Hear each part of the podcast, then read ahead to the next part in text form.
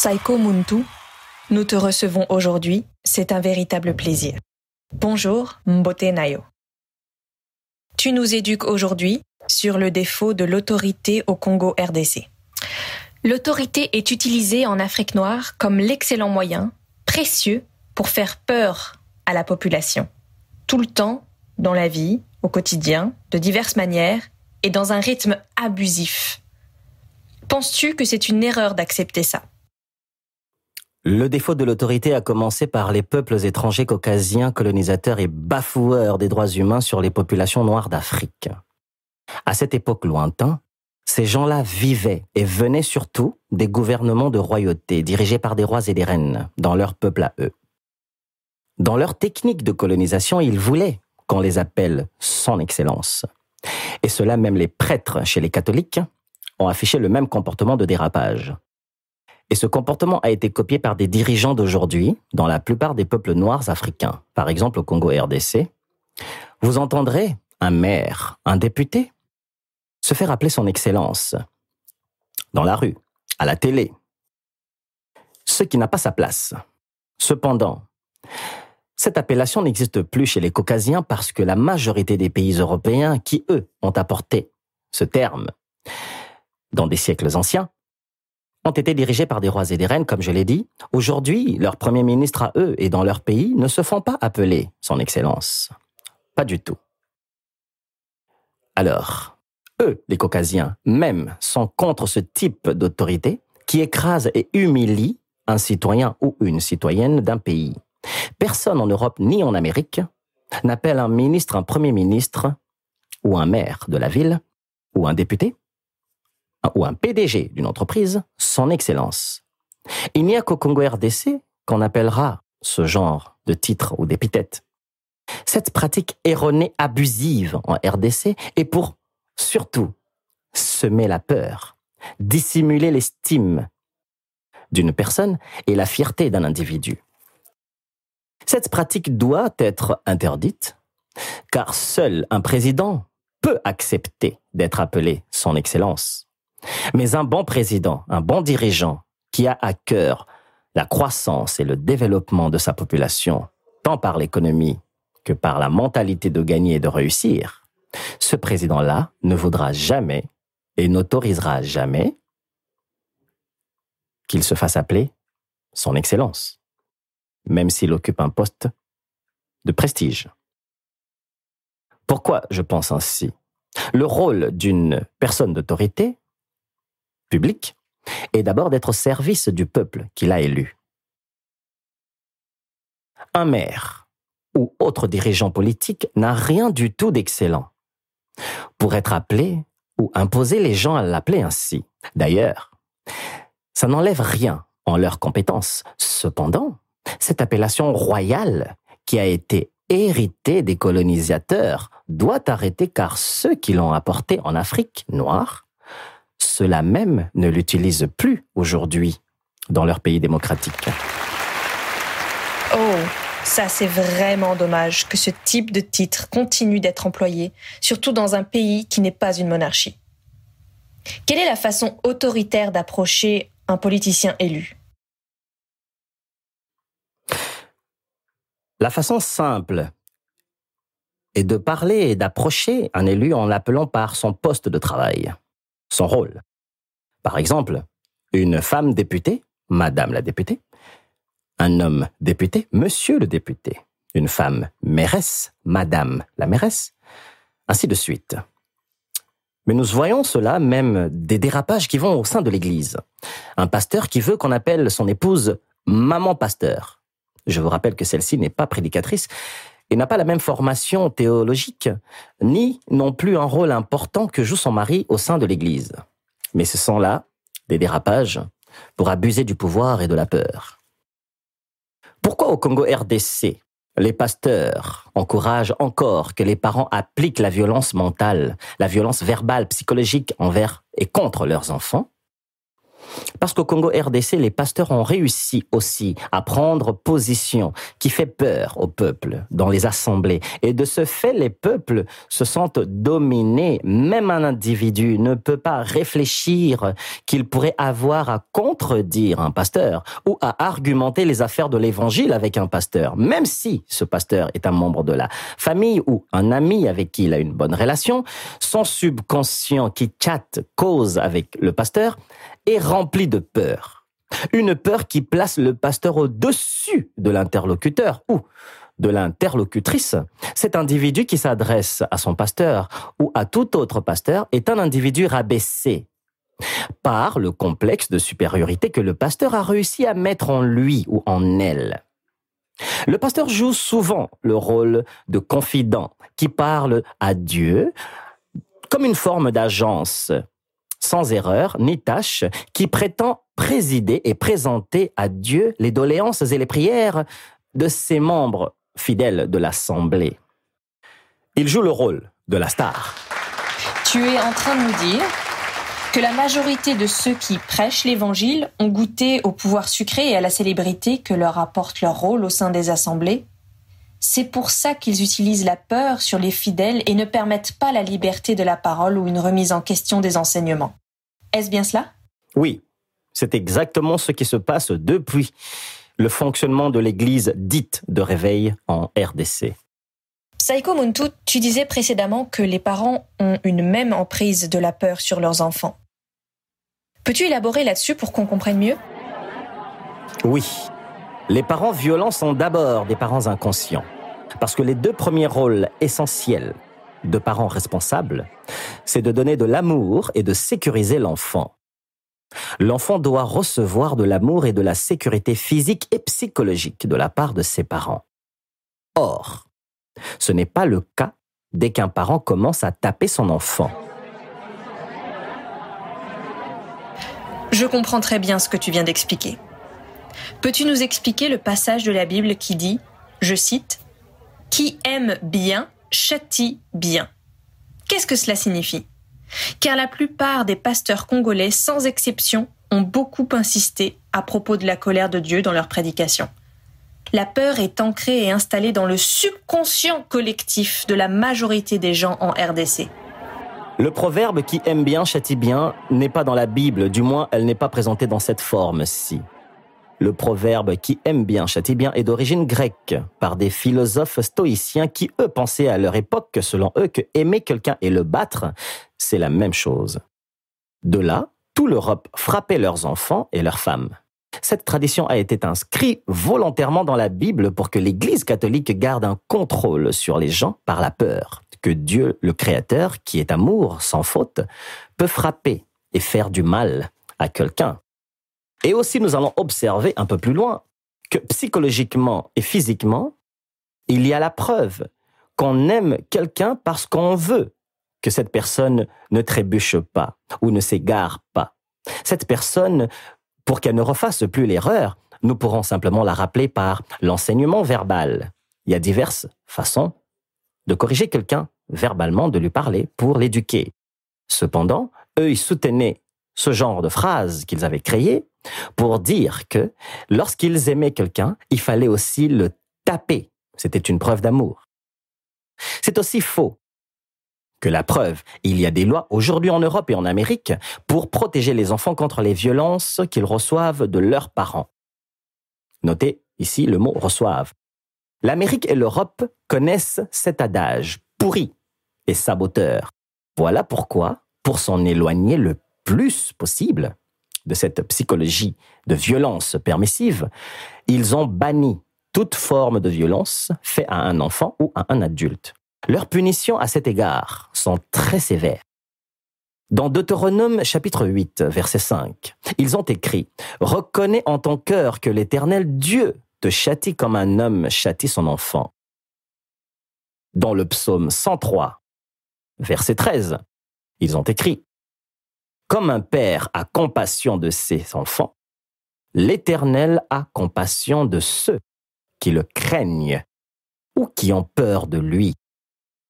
Dans les Proverbes chapitre 29, verset 17, ils ont écrit, châtie ou tape ton fils, et il te donnera du repos, et il procurera des délices à ton âme.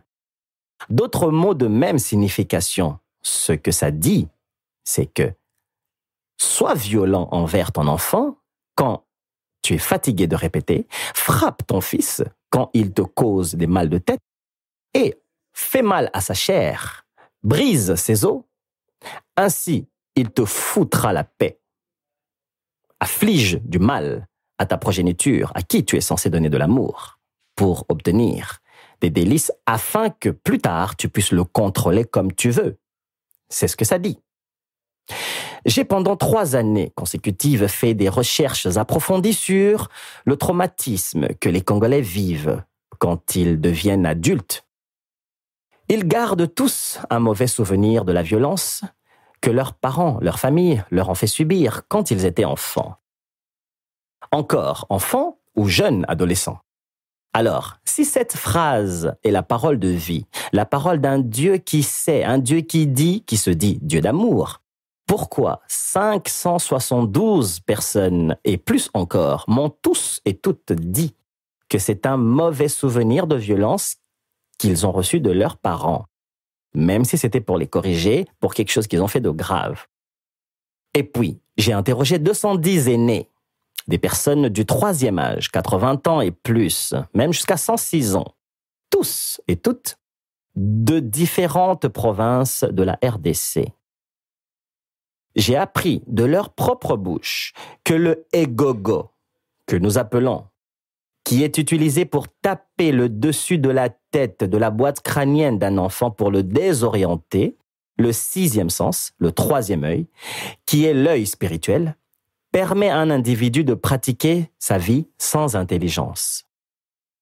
On désoriente d'abord l'enfant en le tapant sur la tête, et ensuite, on veut l'indiquer quelque chose pour qu'il le respecte. Mais déjà, l'enfant est déjà désorienté. Comment attendre un résultat parfait quand on a déjà sémé l'erreur? Ils m'ont appris que lorsque leurs parents, ou lorsqu'ils étaient enfants, leurs parents ne les tapaient pas, ceux qui sont du troisième âge, 80 ans et plus, ils m'ont appris qu'ils apprenaient les corrections par ce que nous nous appelons des proverbes, des lissapos, des explications simples pour que l'enfant comprenne et développe la confiance en lui d'abord et qu'il apprenne mieux pour agir mieux la prochaine fois. Vous vous rendez compte que 210 personnes du troisième âge et plus n'ont jamais été frappées par leur famille au Congo RDC des grands-parents qui ont dans les 92 ans et plus, certains même dans les 86.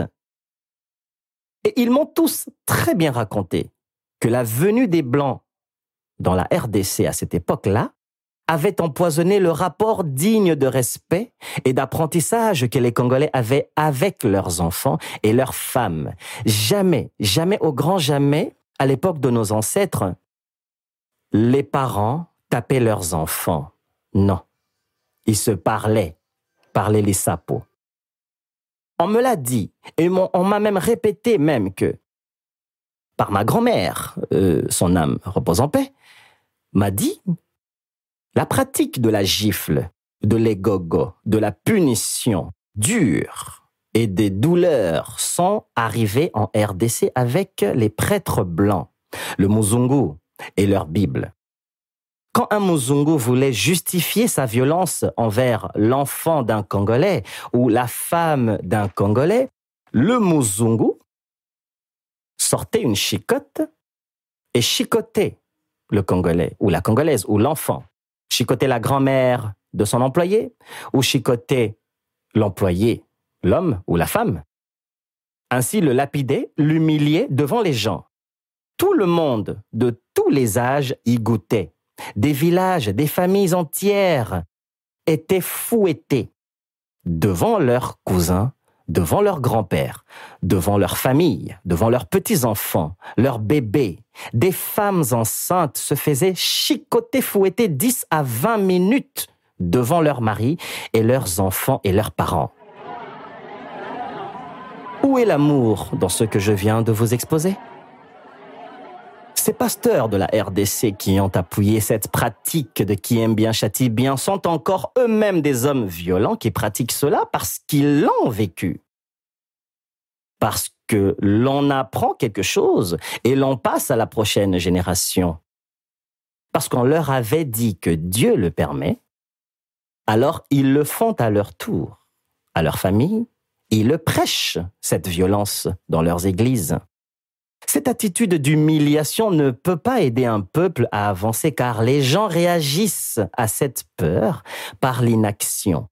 Ils sont paralysés moralement, mentalement et spirituellement.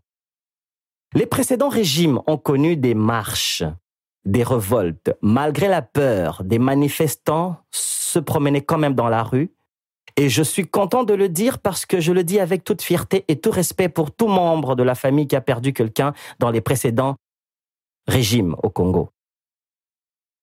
Les Congolais et les Congolaises, pour moi, c'est des bosseurs. C'est des travailleurs. C'est des gens courageux qui ont bravé toute forme de dictature en RDC. En tout cas sur cette terre-là. Cela n'enlève en rien que la peur est ancrée au quotidien la peur est omniprésente dans le subconscient de tout Congolais congolaise. Cette peur est entretenue par les pasteurs, qui sont des bulldogs qui tiennent le peuple en laisse. En RDC, en dehors de la RDC, c'est la même prédication. Les pasteurs prêchent aussi la fin des temps. Tous prêchent le retour de Jésus-Christ. Tous ces pasteurs sont l'arme par excellence qui a permis au peuple de la RDC de pardonner les anciens dirigeants qui étaient tous des méchants et des dominants qui écrasaient les âmes et les âmes des fils et des filles de la RDC. Comme je l'ai dit, en RDC, moralement na. La spiritualité est tout d'abord personnelle. Le salut est individuel. La Bible chrétienne leur enseigne cela. La spiritualité aura toujours sa place en RDC. L'ordre doit se faire sentir dans le quotidien des gens. Cela va intégrer dans leur subconscient tous les jours par les médias et par la politique si les dirigeants responsables décident beaucoup mieux le programme de prédication qui passe à la télé en boucle, ce qui affaiblit bien sûr le subconscient, parce que la plupart des gens laissent leur destin entre les mains de Dieu. Cela ne vous empêche pas de choisir ce que vous allez déjeuner aujourd'hui, vous comprenez?